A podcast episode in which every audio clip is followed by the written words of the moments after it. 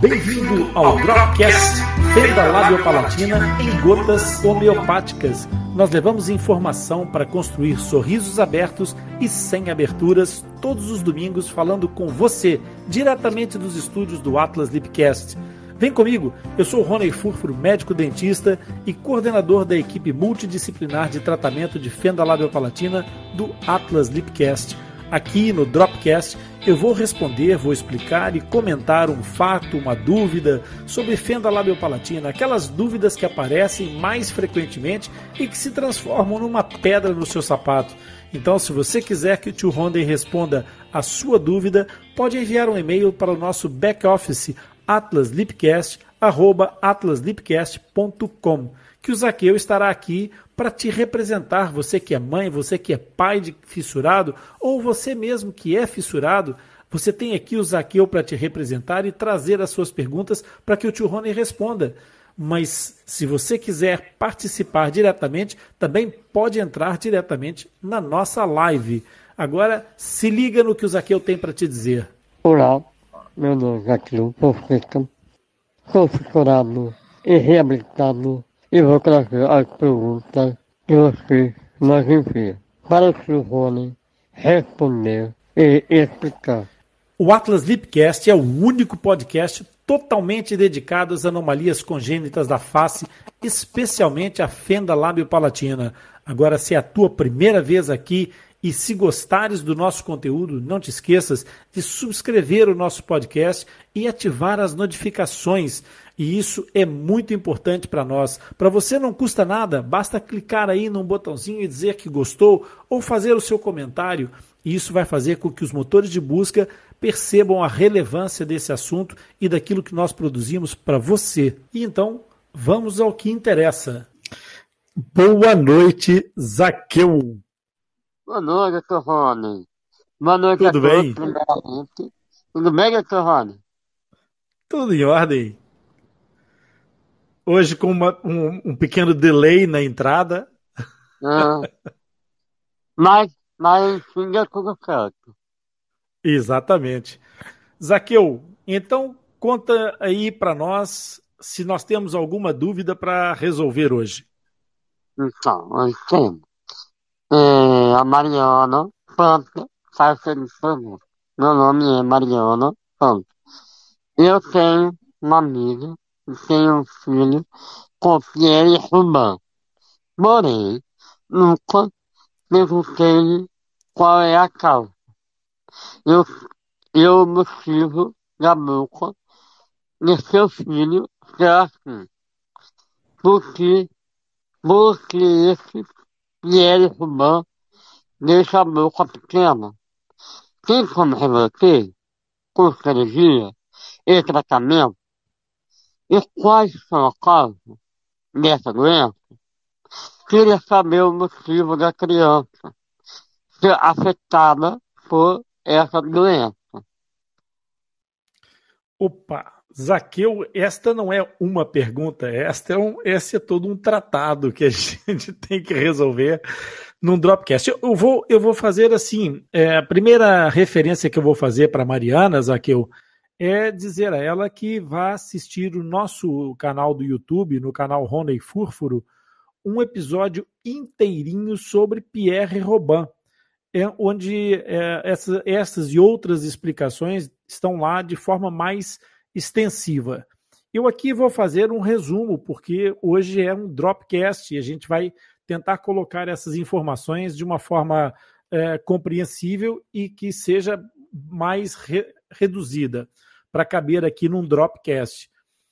Então, é, a questão que ela coloca em primeiro lugar, é preciso dizer às pessoas que nos ouvem o que é a que, que ela refere. Pierre Robin é o nome de um dentista francês que descreveu essa, essa característica de desenvolvimento com que algumas crianças nasciam.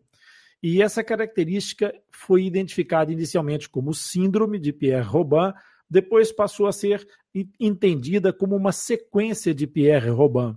Qual é a diferença entre síndrome e sequência? Se a gente puder comparar com uma queda d'água, imaginem que a sequência é uma cachoeira. Vem um rio, tem uma queda d'água e depois tem o um rio lá por baixo.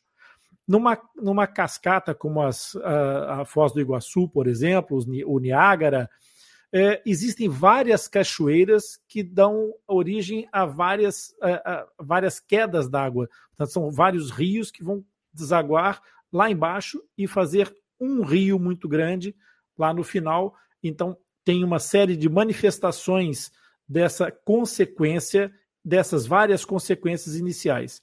Então, para simplificar, sequência acontece a partir de um evento acontecer uma cascata de situações com a criança. Na síndrome, existem várias cascatas que se desenvolvem paralelamente, que se desenvolvem independentemente e que então geram outro tipo de manifestação muito mais complexa, muito mais ampla nessa criança, nesse recém-nascido. Dito isso, Pierre Robin acontece na sequência de Pierre Robin da seguinte forma: há um fraco desenvolvimento do crescimento da mandíbula que é o osso de baixo, o osso do queixo, e esse fraco desenvolvimento na, na fase embrionária inicial faz com que não haja é, uma, uma boa acomodação da língua na parte mais baixa, na fase de encerramento da sutura do palato, do céu da boca. Então, quando as, as os segmentos laterais da maxila vão migrar para fechar o céu da boca e construir a abóbada do céu da boca, a abóbada palatina, encontram ali a língua ainda muito elevada pelo pouco desenvolvimento do tamanho mandibular, que não permitiu então que essa língua se acomodasse na mandíbula e, consequentemente, acaba por ficar um palato aberto, ou seja, uma fenda palatina. Essa é uma das características da fenda lábio-palatina que, que é determinada pela sequência de Pierre Robin, ou seja, é o, o, o impedimento físico desse, desse encerramento. No entanto, quando na, no final da pergunta a Mariana coloca, queria saber o motivo da criança ser afetada por essa doença, os motivos podem ser diversos, podem ser teratogênicos, podem ser é, herança genética. Cada vez mais nós temos percebido nos estudos atuais e mais recentes que as fendas isoladas do palato estão muito relacionadas com hereditariedade. E, essa, e esse fraco desenvolvimento da mandíbula, ele pode ser também uma característica hereditária dos pais que já tenham de si um, um, queixo pouco desenvolvido, uma tendência a um padrão esquelético de queixo muito pequeno, e que, nesses casos, pode se transformar numa situação mais complexa. Não é sempre isso que acontece, pode uma criança Pierre Robin pode ter os pais com o queixo perfeitamente normal, basta que tenha algum código genético, alguma outra indicação na sua formação ou que haja algum desenvolvimento é, que seja alterado por ação medicamentosa ou, ou nutricional, enfim, há muitas razões que levam ao aparecimento das fendas labiopalatinas. Então, Pierre Robin caracteriza-se exatamente por aquilo que a, que a nossa ouvinte refere, uma boca pequena. Nesse caso, não propriamente uma boca pequena só, é um queixo muito pequeno. Então a criança nasce com um queixinho muito recuado. E esse, esse motivo de ter uh, o queixinho muito recuado é que acaba por interferir com algumas das características importantes que determinam a sequência de Pierre Robin, que é exatamente a, a endognatia, portanto, o queixo pequeno, a fenda palatina e, a, e um outro palavrão que eu tenho que explicar para vocês, que é a glossoptose. Glossoptose quer dizer a queda da língua, ou seja, como há pouco espaço para acomodar os tecidos moles todos, todo o tecido muscular da, da, da, boca, a língua, os músculos da, da abaixadores e, e, que movimentam todo, todo o processo da língua, é, acaba por ficar com pouco espaço e essa criança tem a tendência a fazer a, com que essa língua fique posicionada muito atrás, faz, provocando interrupções do processo de deglutição ou mesmo de respiração. Então, a sequência de Pierre Robin tem essa característica importante. E essas três, esses três pontos são aquilo que determinam bastante a, a, a sequência como uma, uma entidade patológica identificada. Agora, como reverter a, a sequência de Pierre Robin? A sequência de Pierre Robin, nos casos mais graves, como eu expliquei, que há a queda da língua, que há é, situações de interrupção do fluxo respiratório, do ciclo respiratório, etc., podem colocar a vida dessa criança em risco. Então, nesses casos, a correção é cirúrgica através de um processo chamado osteodistração mandibular. Ou seja, os cirurgiões têm que operar essa mandíbula, fazer um, uma colocação de uma, de uma espécie de parafuso que alarga, que alonga essa mandíbula, fazendo com que o crescimento seja artificialmente rápido, para que haja acomodação dos tecidos e a criança possa, então, ter as suas vias aéreas é, mais desobstruídas.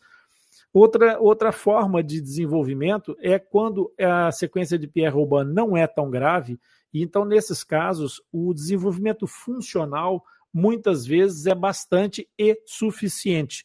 Basta que a criança seja acompanhada por uma equipe multidisciplinar, devidamente treinada, em que motricistas e, e, e médicos dentistas, uh, no caso os odontólogos, ortodontistas, uh, toda, toda a equipe de otorrino, todos estejam perfeitamente sincronizados e sintonizados para que todo o trabalho de desenvolvimento fisiológico da mandíbula seja potenciado na sua, na sua máxima força, fazendo com que haja, na maior parte das vezes, uma recuperação.